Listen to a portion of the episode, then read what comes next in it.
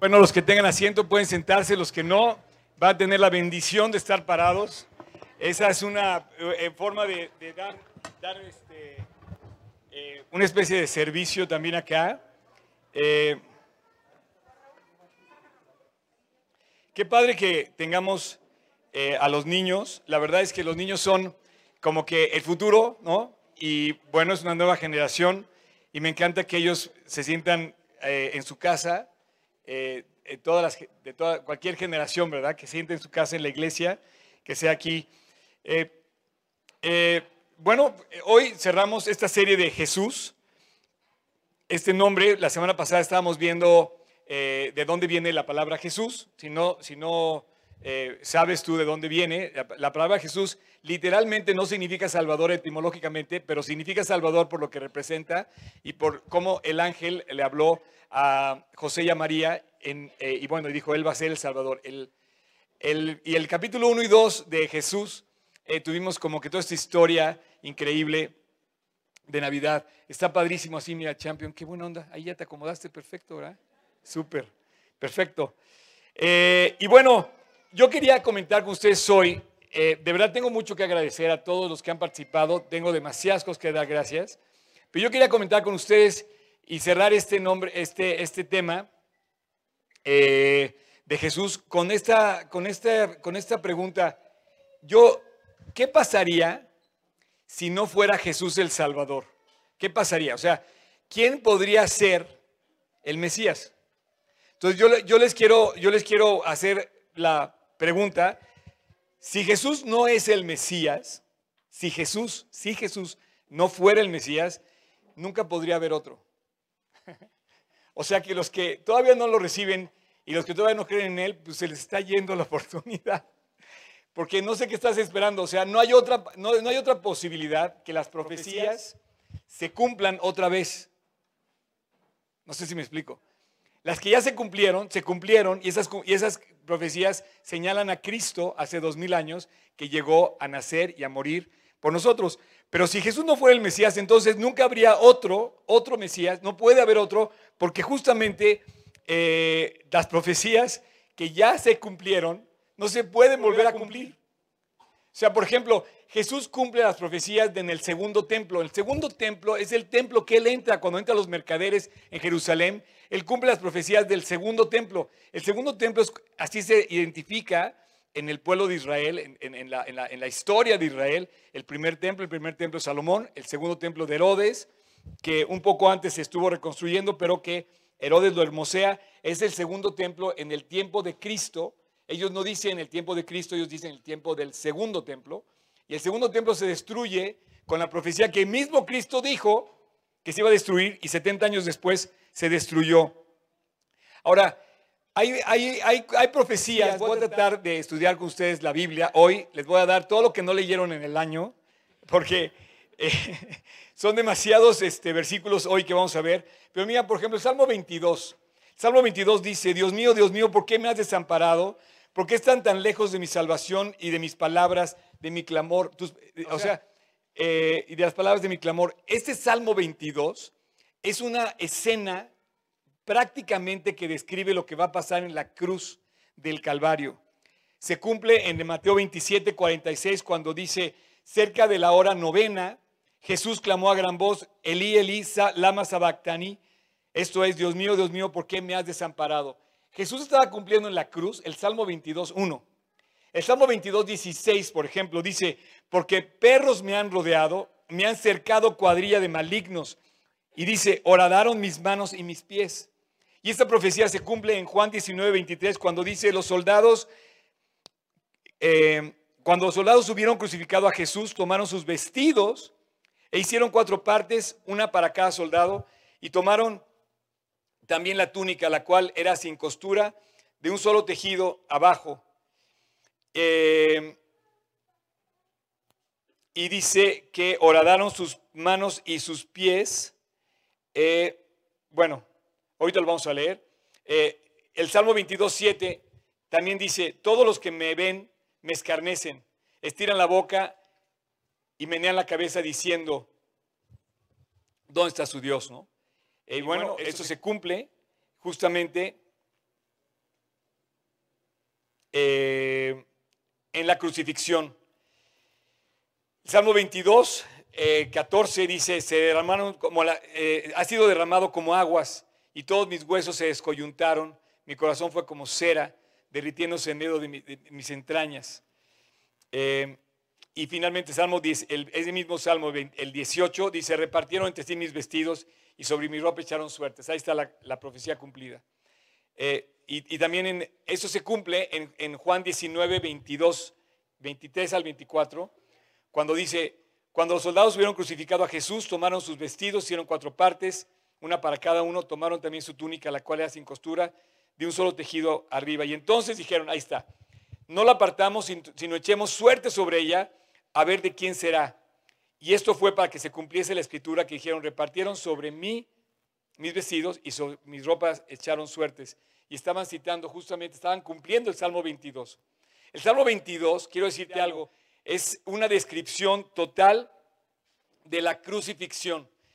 Cuando esto se, para que me entiendas lo impresionante del Salmo 22, esto no se había inventado cuando se escribe el Salmo 22. Cuando él, se relata por, por David y se describe la escena del Salmo 22, proféticamente estaba hablando de una escena que primero iban a crear los persas, los persas iban a pasar a los griegos y los griegos iban a pasar a los romanos, que era la condena por cruz, colgado de una cruz. Y finalmente fue tan terrible esto que eh, eh, eh, curiosamente era tal la barbarie, impresionantemente, que los romanos descartan la crucifixión después. Qué curioso que en el, hoy no hay crucifixión. Si hoy, si hoy tuviera que venir el Mesías y volver a nacer y volver a morir, tendría que volver a ir a la cruz. Pero hoy no existe eso. Qué curioso que se descartó la crucifixión, se dejó de implantar por la calidad de barbarie que era después de los romanos. Pero justamente los romanos reinaban en todo el imperio romano cuando Jesús estaba aquí y es condenado a esa muerte, a la muerte de cruz, cumpliendo las profecías del Antiguo Testamento. Y esa, esa era una de las profecías que, bueno, él no solamente vino a, nacer, pero también vino a morir y, muerte de cruz. Eh, pero la muerte dice que él venció sobre la muerte y la muerte no fue su muerte. El Salmo 16, otra profecía del Antiguo Testamento dice, porque no dejarás mi alma en el Seol, en el lugar de los muertos, no dejarás ni permitirás que tu santo vea corrupción. Y dejando esta profecía 700 años antes, la cumple Jesús en Hechos 2.31 cuando dice, viéndolo pues, habló de la resurrección de Cristo que su alma no sería dejada en el Hades, ni su carne vería corrupción. Eh, los que hemos estado en Jerusalén, los que hemos ido a buscar la tumba y vemos, no hay nada de rastro que haya quedado en la tumba. La tumba quedó vacía, Jesús resucitó y él venció a la muerte. Y tal como dice el Salmo 16, en su alma no quedó en el sepulcro nunca más. Eh, bueno, eh, Luego entra el santuario, dice Isaías 8, otra profecía. Entonces él será, él será por santuario para las dos casas de Israel. Las dos casas de Israel, ¿cuáles son las dos casas de Israel? Judá y Israel. Bien, el reino del norte el reino del sur. Para las dos casas de Israel, dice, por piedra para tropezar, por tropezadero para caer y por lazo y por red al morador de Jerusalén. Él iba a ser piedra de tropiezo para las dos casas de Israel. Qué curioso que hoy en día tú y yo somos testigos. Yo no sé quién hubiera preferido vivir la generación de Cristo. Fíjate que muchos dicen, oye, me hubiera gustado bien el tiempo de Cristo y haberlo visto en persona. Pero dicen aquellos que bienaventurado la generación que le toque su regreso. Nosotros somos esa, esa, esa generación. Estamos cada vez más cerca de su regreso. Es más, no, va a tardar mucho tiempo, va a tardar pocas horas. Si quieres verlo así, cada, cada día que pasa estamos más cerca de su regreso y ese mismo regreso está marcado por el rechazo del pueblo de Israel, que hasta la fecha no lo han aceptado como Mesías. Así es que Isaías 49, 6 dice, poco es para mí que tú seas mi siervo para levantar las tribus de Jacob y para que restaures el remanente de Israel. También te di por luz a las naciones para que seas mi salvación hasta lo postrero de la tierra. Mientras el pueblo de Israel lo ha rechazado, Jesús ha sido luz para todas las naciones. Increíble. Hechos 13, 47 al 48 dice, porque así nos ha mandado el Señor diciendo, te he puesto por luz a los gentiles, a fin de que seas para salvación hasta lo último de la tierra. No, wow. Y bueno, este, esta, esta referencia quiero, quiero, quiero hacer una recolección de varios versículos. La verdad, estamos como metiéndonos a la Biblia. No sé cuál te quede, pero con que te quede algo todo lo que estamos viendo. El próximo que vamos a ver, Isaías 53, es el capítulo de capítulos. Es el, es el, que hablaba del, del Mesías que iba a sufrir. El Mesías que no solamente iba a redimirnos y a salvarnos, sino que iba a sufrir. Dice, el, Isaías 53 dice, ¿quién ha creído a nuestro anuncio? ¿Y sobre quién se ha manifestado el brazo del Señor? Y dice, subirá cual renuevo delante de él. Ups. Ni con micrófono le alcanzo la voz, ¿eh? Subirá cual renuevo delante de él y como raíz en tierra seca, no hay parecer en él. Fíjate, no hay parecer en él ni hermosura. Le veremos más inatractivo para que le deseemos. Y está describiendo al siervo de Dios, dice, despreciado y desechado entre los hombres, varón de dolores, experimentado en quebranto, y como que escondimos de él el rostro, fue menospreciado y no lo estimamos. Bueno, esto es una representación del dolor.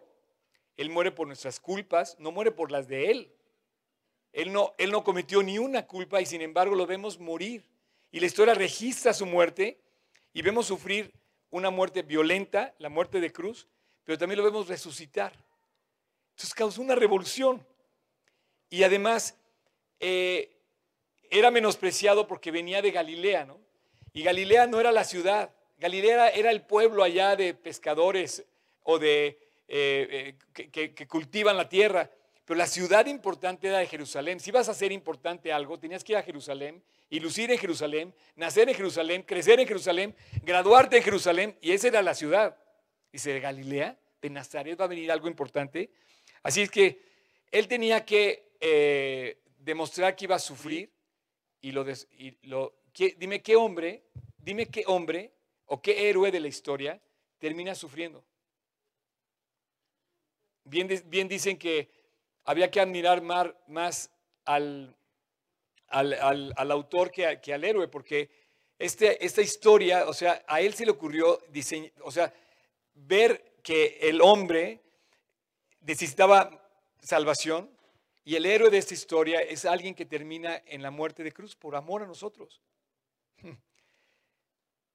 Ahora, para que él demostrara que su palabra era verdad, de hecho, esta Biblia, la Biblia como tal, tiene, desde mi punto de vista, contiene tres tipos de información. Una, la doctrina. Eh, otra, la buena noticia, que es el Evangelio, que podemos conocer a Jesús, que no estamos solos, por eso, por eso podemos cantar. Y otra, que es la profecía. Sin la profecía, tú no podrías confiar en este libro. Porque la profecía es la garantía de que lo que dice Dios, lo dice Dios. O sea, yo puedo decir cualquier cosa, pero solamente Dios puede realmente profetizar lo que va a pasar en el futuro.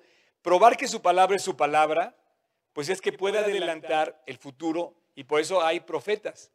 Entonces, su palabra tenía que adelantarse y de esa manera comprobabas quién era. Em, em, y bueno, vemos, por ejemplo, cuatro mil años atrás, Abraham. Y Abraham en el capítulo 22 de Génesis dice, en tu simiente serán benditas todas las naciones de la tierra, por cuanto obedeciste a mi voz. ¿Qué es la simiente de Abraham? A Abraham le dijo Dios que iba a ser su descendencia como las estrellas, como la arena del mar, que no le vas a poder contar. La simiente de Abraham, pues es de donde viene, pero dice que su simiente iba a bendecir a todas las naciones. Hoy Jesús bendice a todas las naciones. Y bueno, Gálatas 3.16, justamente 3.16, algunos dicen que de dónde salió generación 3.16 o eh, G3.16, bueno, puede ser de Génesis 3.16 o de Gálatas 3.16, no. Eh, Salió de, realmente de Juan 3.16, pero hay varios versículos 3.16. Y uno de este, este Gálatas interesante dice, bien ahora que a Abraham fueron hechas las promesas, para Abraham en su simiente, no dice, y las simientes, como si hablase de muchos, sino que habla de una simiente, dice la cual es Cristo. Increíble. Mil años atrás, échate esta, mil años atrás, de, antes de Cristo, mil años antes de Cristo, el rey David promete en Samuel, cuando tus días sean cumplidos, Samuel 7:12, Samuel, ¿quién se llama aquí Samuel? Eso. Cuando tus días sean cumplidos y duermas con tus padres, yo levantaré después de ti a uno de tu linaje, el cual procederá de tus entrañas, y afirmaré su reino. Fíjate que en el último viaje que hice a Israel, aprendí algo muy interesante que tiene que ver con esta profecía.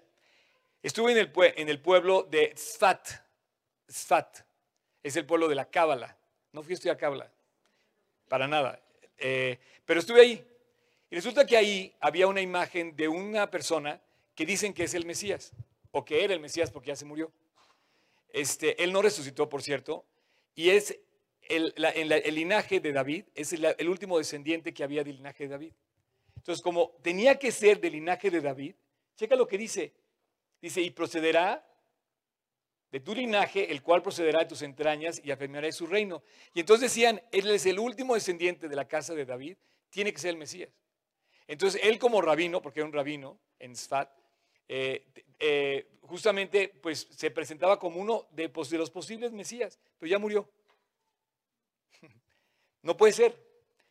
No puede ser otro. Pero en cambio ve lo que dice Juan 7:42. Dice, no dice la escritura que del linaje de David y de la aldea de Belén, de donde era David, ha de venir el Cristo. Pues claro que sí lo dice.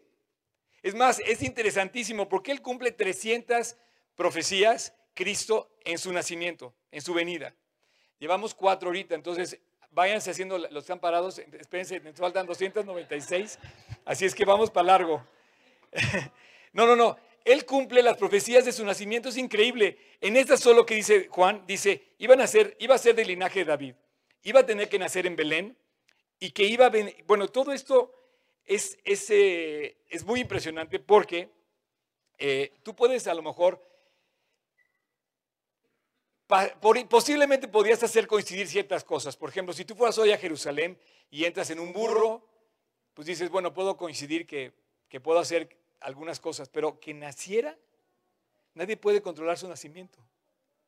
Y él nace en Belén, justamente, pero además cumpliendo la profecía que permitió que los reyes de los, que los, sí, que los magos, perdón, no los reyes, perdón, Beto, ¿dónde estás?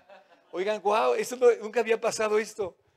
Está increíble, hay que tomar fotos aquí del, es como el, es como el palco, ¿no? Es como el palco de. no, crecieron los niños, exacto. crecieron todos los niños. Eh, no, te decía, los magos del Oriente ciertamente eran astrólogos y astrónomos y al final de cuentas estudiaron en qué momento salió la estrella. Y vinieron, ¿por qué? Porque supieron que era una profecía que se iba a cumplir. Y dice que venían, aunque no sabían exactamente qué iba a ser en Belén, sin embargo sabía que iba a ser en Israel. Y llegan y preguntan, y yo pienso que esos magos venían de, la descendencia de aquel gobernador que estuvo en Persia, que era Daniel. Que Daniel, a él se le reveló, a Daniel se le reveló exactamente la fecha, ahorita vamos ver eso, la, fecha, fecha que iban a ser el Mesías. Entonces, hicieron coincidir la estrella con la fecha de Daniel y después de 400 años o más, eh, dicen, es el momento que había prometido llegar el Mesías. Ya nació, vamos a adorarle. Imagínate el testimonio de Daniel, que 500 años antes dejó sembrada en Persia el Evangelio y había creyentes que decían, vamos a adorarle, y vinieron a Belén y eran personas notables, al, grado que revolucionaron ahí cuando llegaron. Eh, Así es que, eh, 1500 eh, años antes de Cristo, por ejemplo, aparece Moisés. Moisés en Deuteronomio dice, profeta les levantaré en medio de sus hermanos, como tú. O sea, a Moisés se le dice, 1500 años antes de Cristo, le dicen, 1400, le dicen, va a llegar otro profeta como tú, a tus hermanos. y pondré mis palabras en su boca y él les hablará todo lo que yo os he mandado. Y bueno, se cumple en Mateo 21, 11 y cuántas otras más. Y la gente decía, este es Jesús el profeta de Nazaret de Galilea.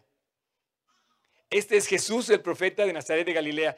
Quiero decirte que una de las profecías más claras que él cumplió, Jesús, fue la, de la destrucción del templo.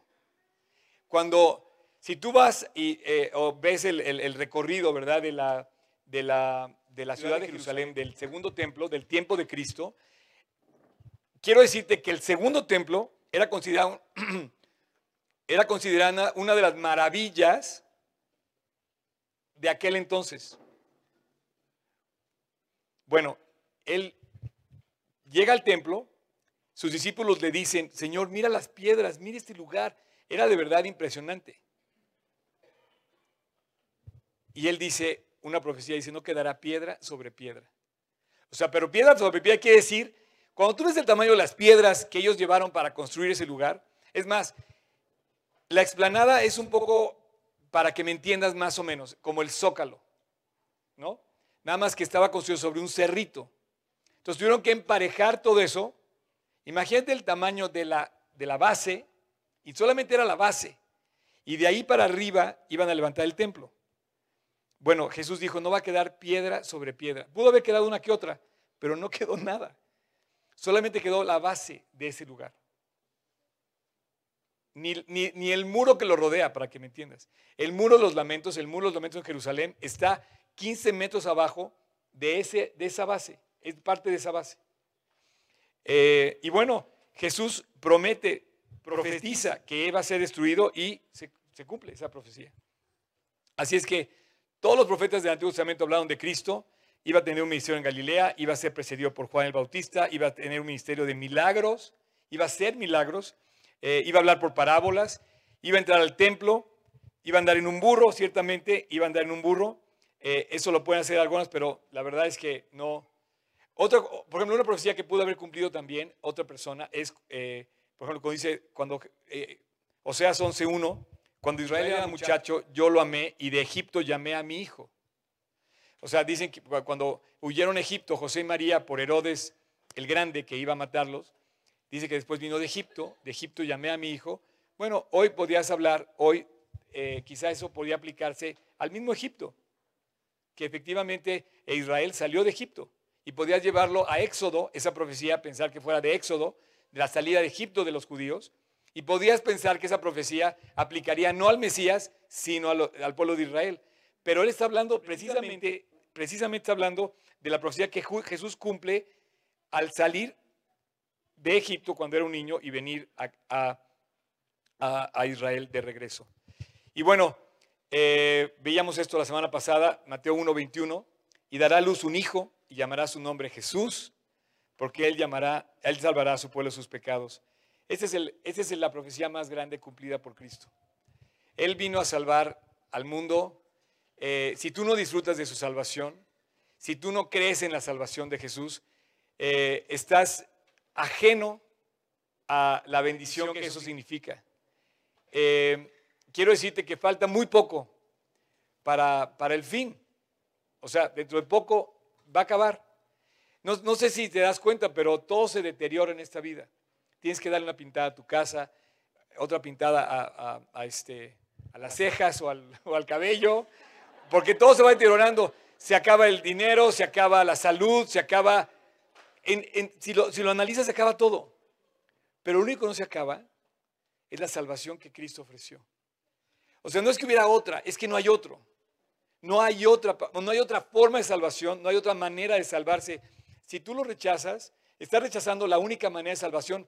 Yo quisiera que tuvieras argumentos, si tú estás rechazando, que tuvieras argumentos de peso para que tú digas, cuando, cuando te lleguen a pedir, a pedir cuentas, ah, es que esto es lo que le voy a decir a Dios cuando me digan, ¿por qué no creíste en Jesús?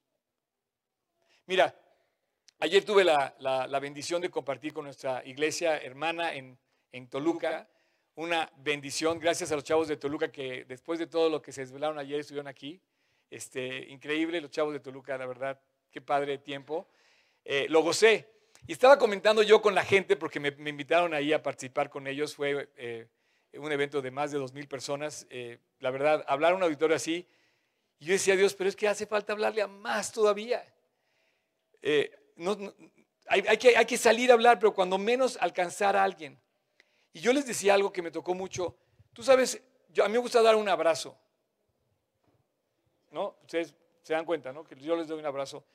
Eh, ¿Sabes cuánto dura el promedio de abrazo, más o menos? Tres segundos. O sea, si yo le doy un abrazo, tres segundos. Pero ese abrazo, no, ese abrazo no, no produce lo que produce uno que dura más de diez segundos. O sea, quedarte abrazado más de tu papá, de tu esposa, de tu hijo. O sea, que tú abraces un poquito más, dale siete segundos más, 15 segundos más en tu cuerpo en tu corazón, en tu alma, en tu ser, físicamente y espiritualmente, se regula la presión, tanto cardíaca como la tensión espiritual. Te, da, te genera seguridad, te genera amor. ¿Y sabes qué? Es esta terapia de amor genuino, cuando es genuino, de padre a hijo, de hijo a padre, madre, esposo, esposa, es gratis.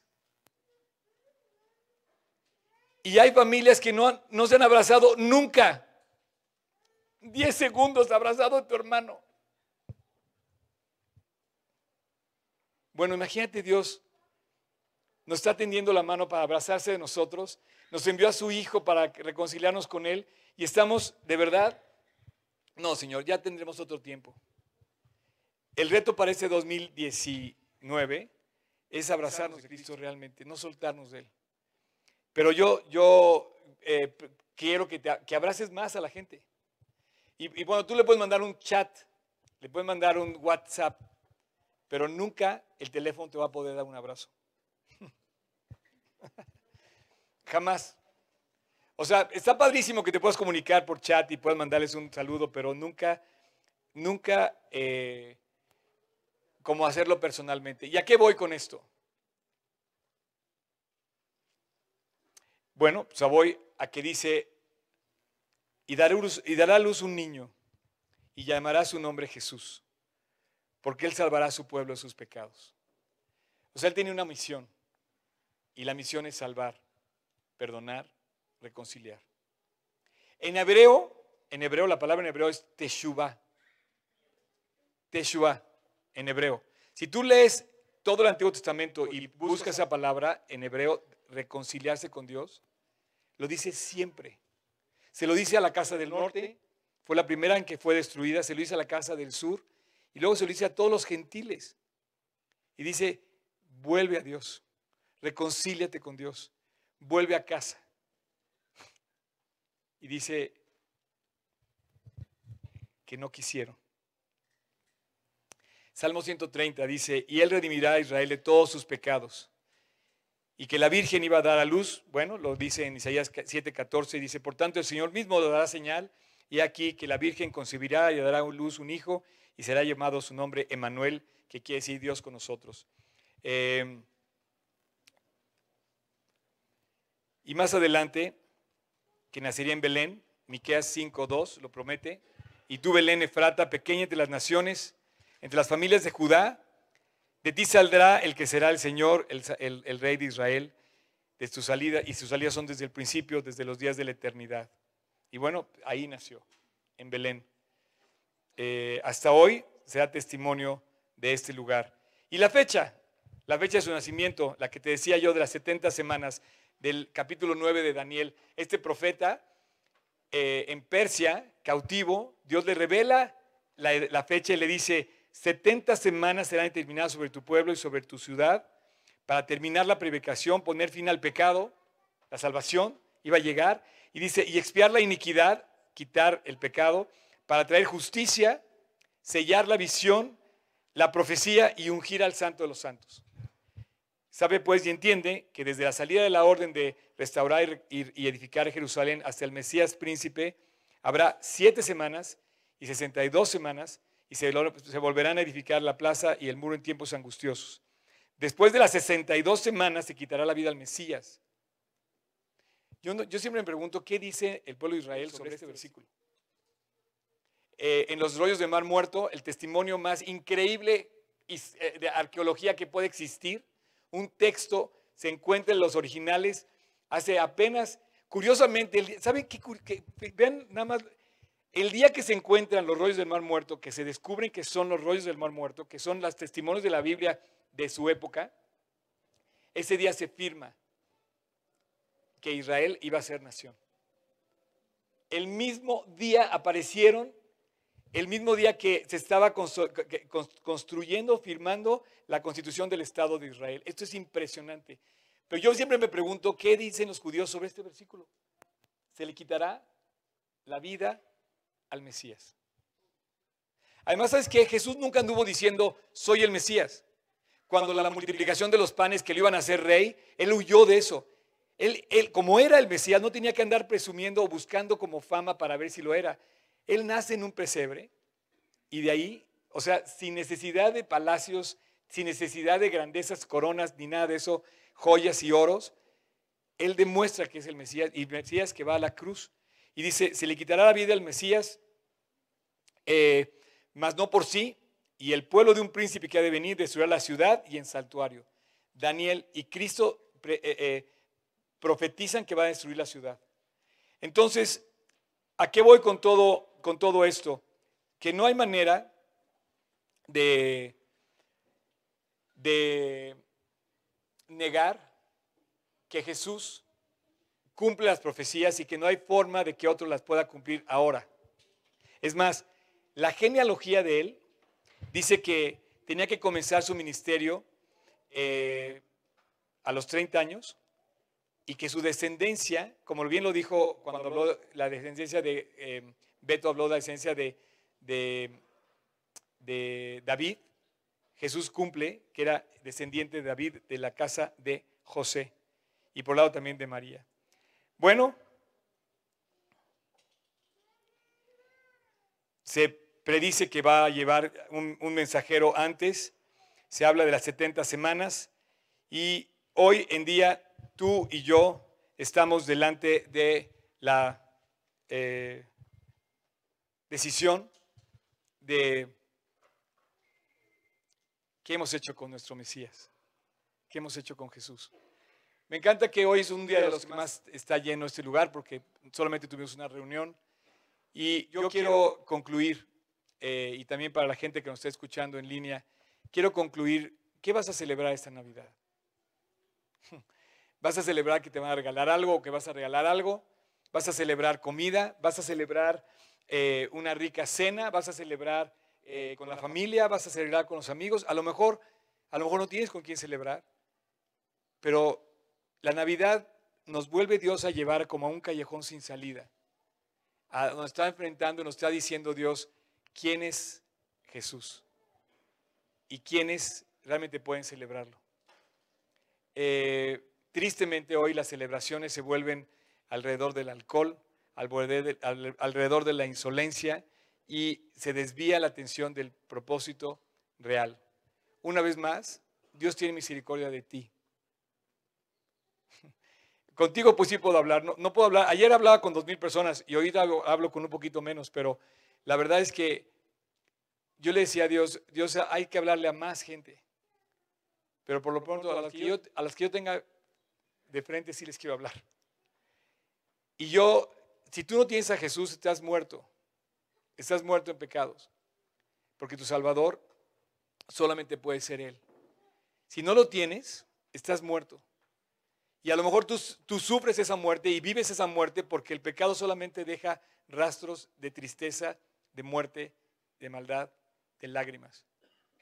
El día que Dios llega a la vida de una persona, Jesús nace en el corazón. Esa es, la, Navidad. De nada sirve que vuelvan a nacer en Belén. De nada sirve que hubiera otro eh, momento en donde pudiéramos ir a buscarlo como lo hicieron los magos del Oriente si no nace en tu corazón. Yo quisiera que hoy, cualquiera que me esté escuchando en línea y ustedes están aquí, de verdad, eh, cierra tus ojos y pienses si tú ya te reconciliaste con Dios? ¿Cuándo fue el día en que tú le pediste perdón? ¿Cuándo fue el día en que tú claramente tienes la fecha, el momento en tu vida donde tú le dijiste, Dios, sé tú mi Salvador? Quiero que nazcas en mi corazón, quiero que tú seas mi Navidad. Si ese día no ha llegado, hoy es el día que Dios te brinda otra vez. Si ese día ya llegó, tú lo sabes, tú lo identificas, tú sabes perfectamente y ese día tú haces referencia en el día en que tú invitaste a Cristo, en que tú lo invitaste a tu corazón, tú sabes perfectamente cuándo pasó eso. ¿Por qué? Porque además lo recuerdas y además tu vida cambió y da testimonio. Pero si no lo tienes, así con tus ojos cerrados, yo te invito a que cumplas este versículo que acabamos de leer que dice, y él llamarás su nombre Jesús, porque Él será tu Salvador. Si tú quieres que Él sea tu Salvador, si tú quieres que Él nazca en tu corazón, si tú le quieres pedir perdón hoy a Dios, hoy es el día. Así es que así con tus ojos cerrados, yo voy a hacer una oración y quiero que cualquiera, con toda libertad, el que, el que la quiera hacer, ahí en voz baja, en silencio en su corazón, repita conmigo. Jesús.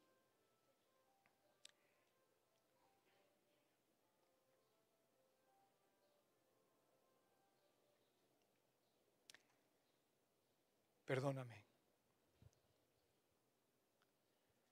Si necesito de un Salvador yo necesito de ti.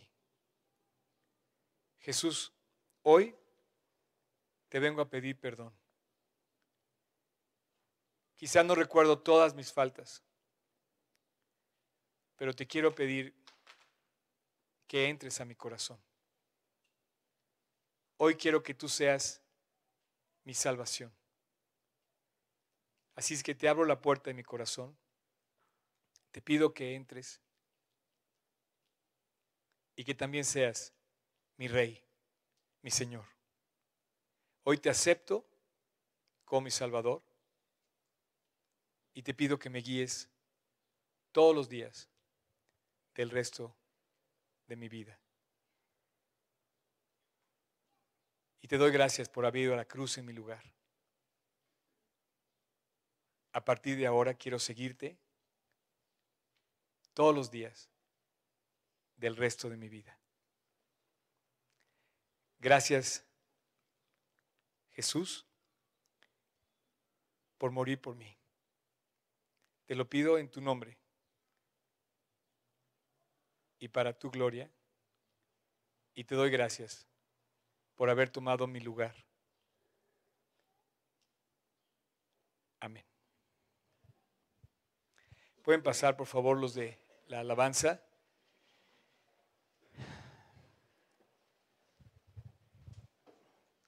Bueno, pues sí tuvimos hoy un conflicto de espacio, pero eso no va a pasar en el cielo. Ayer, ayer este Alfredo de Toluca nos decía que, que Dios nos recordaba esa promesa en el Evangelio que dice que Dios, Jesús nos dijo, voy pues a preparar lugar para vosotros, porque donde yo estoy, yo también quiero que estés conmigo, dijo Jesús. Así es que yo espero que, que seas consciente de que Él te invita, porque Él sí tiene lugar para ti. A veces nosotros no lo, no lo queremos aceptar o no queremos reconocer porque... Eh, ¿Te pasó esto para allá? Gracias. Gracias. Porque estamos demasiado ocupados. Pero si hoy puedo sonreír, si hoy puedo dar gracias, si hoy puedo terminar un año eh, feliz, agradecido, es por Él. Por eso, por eso le cantamos, por eso lo seguimos y por eso confiamos en que Él nos sostiene. Y me gustaría preguntar, eh, antes de despedir la reunión, y bueno, toda falta, hemos preparado más cosas para ustedes, Pero me gustaría, antes de, de yo dejar este micrófono, me gustaría preguntarte si hoy alguien invitó a Jesús al corazón. Me gustaría que levantara su mano, que me hiciera saber. Gracias a Dios. Gracias a Dios, chiquita. Gracias a Dios. Gracias a Dios. ¿Alguien más? ¿Alguien más que haya invitado a Jesús a su corazón? Ah, gracias a Dios también. Este, eh, se me hacen muy poquitos. Yo quiero que todos se me levanten. Ayer pasó algo increíble. Ayer, ayer este Alfredo me dice, oye, ¿y por qué no me preguntas a todos para acá? ¿También tú, champion? ¡Wow! Buenísimo. Eso. Y ayer me, me, pidió Alfredo, me dice, oye, al final, pídele a toda la gente que te manifieste que quiénes son los creyentes, ¿no? Y bueno, ese lugar se llenó de luces, increíble, la verdad. Se veía, y yo tenía enfrente a todo el mundo, enfrente se veía increíble. Yo no imagino el gozo de Jesús cuando se reconcilia contigo. Eh, gracias a Dios por estas personas que, que se, se, acercaron a Dios y que eh, me gustaría darles un regalo de Navidad. Les quiero regalar la Biblia. Bueno, se la vamos a dar aquí eh, a alguien de nuestro staff, se va a acercar con ellos. ¿Pueden levantar otra vez su mano para que los identifique nuestro staff, por favor? Para que los identifique dónde están. Le va a dar una Biblia. Si ya tienes Biblia, este, bueno, allá, ok, para que se acerquen ustedes los del staff ahorita y puedan empezar a leer la Biblia. Entonces, gózate. Dice, no habrá para siempre oscuridad para la que ahora está en angustia. Saldrá estrella de Jacob. Dice, porque un niño nos ha nacido, un hijo nos es dado. Y el principado será sobre su nombre, sobre su hombro. Ese es mi rey, ese es Jesús, ese es mi Salvador y ese es el tuyo. Y dice, será su nombre llamado admirable, Padre eterno, Dios fuerte, príncipe de paz. Mucho que celebrar. Ese es el Mesías, admirable, Dios fuerte, Padre eterno, príncipe de paz. Feliz Navidad a todos. Que 2019 nos siga acercando más a Jesús, que nos abracemos de Él completamente. Vamos a ponernos de pie y vamos a volver a cantar esta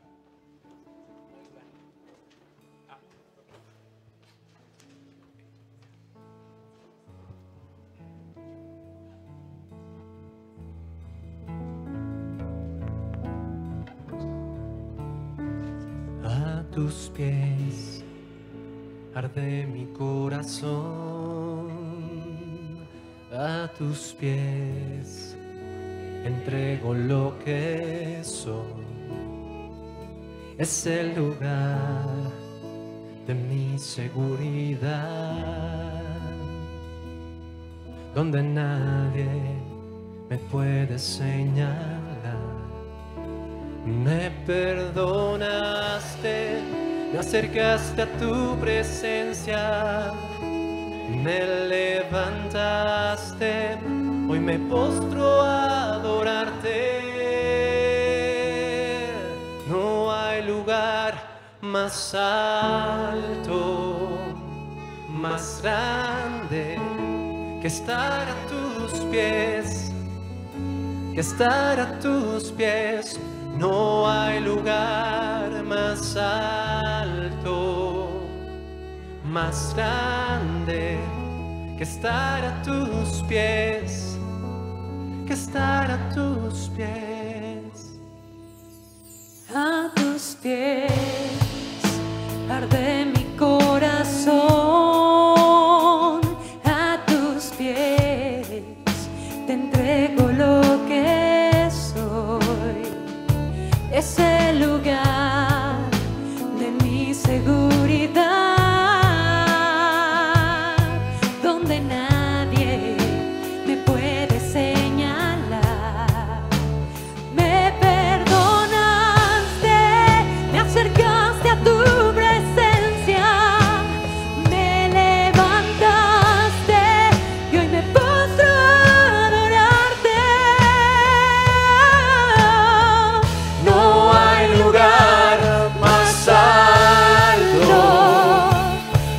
grande estar a tus pies, estar a tus pies, no hay lugar más alto, más grande que estar a tus pies, que estar a tus pies, no hay lugar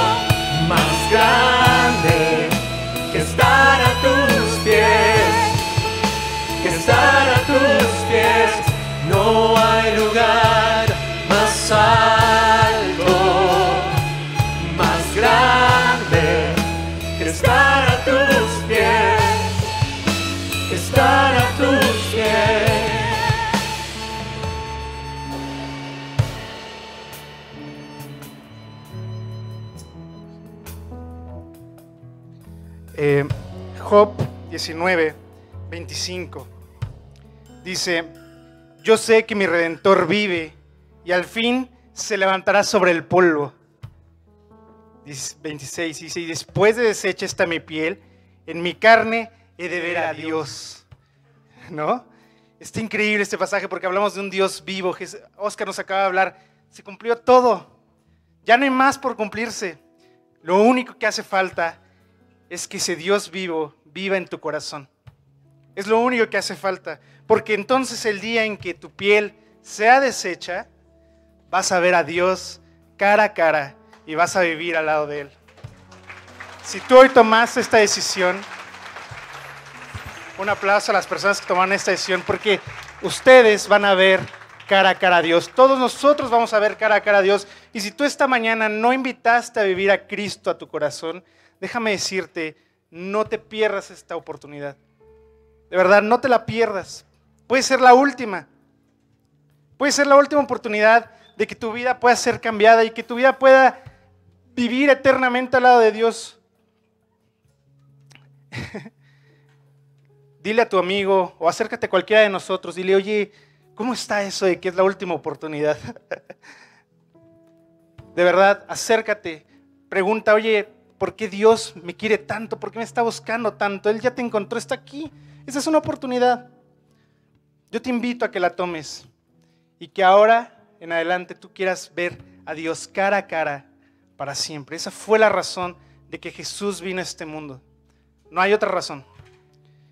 Como decía la canción, no es la única forma de estar con Él es estar a sus pies, vivir eternamente al lado de Él. Yo espero que esta mañana hayas tomado esta decisión y si no, de verdad vamos a levantar la mano las personas de staff. Acércate a cualquiera de nosotros. Queremos conocerte, queremos que conozcas a Dios y queremos que vivas al lado de Él eternamente. Vamos a seguir alabando a Dios, faltan un par de canciones más, no se vayan, al final hay unos anuncios muy importantes y que Dios los bendiga.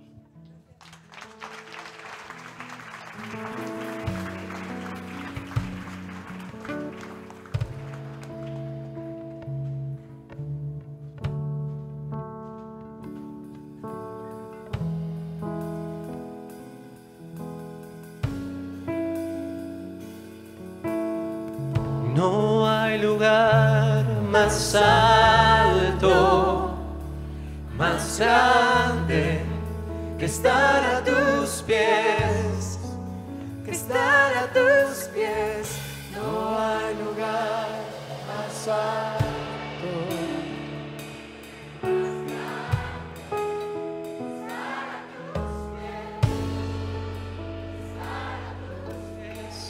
No hay lugar más alto, más grande que estar a tus pies, que estar a tus pies.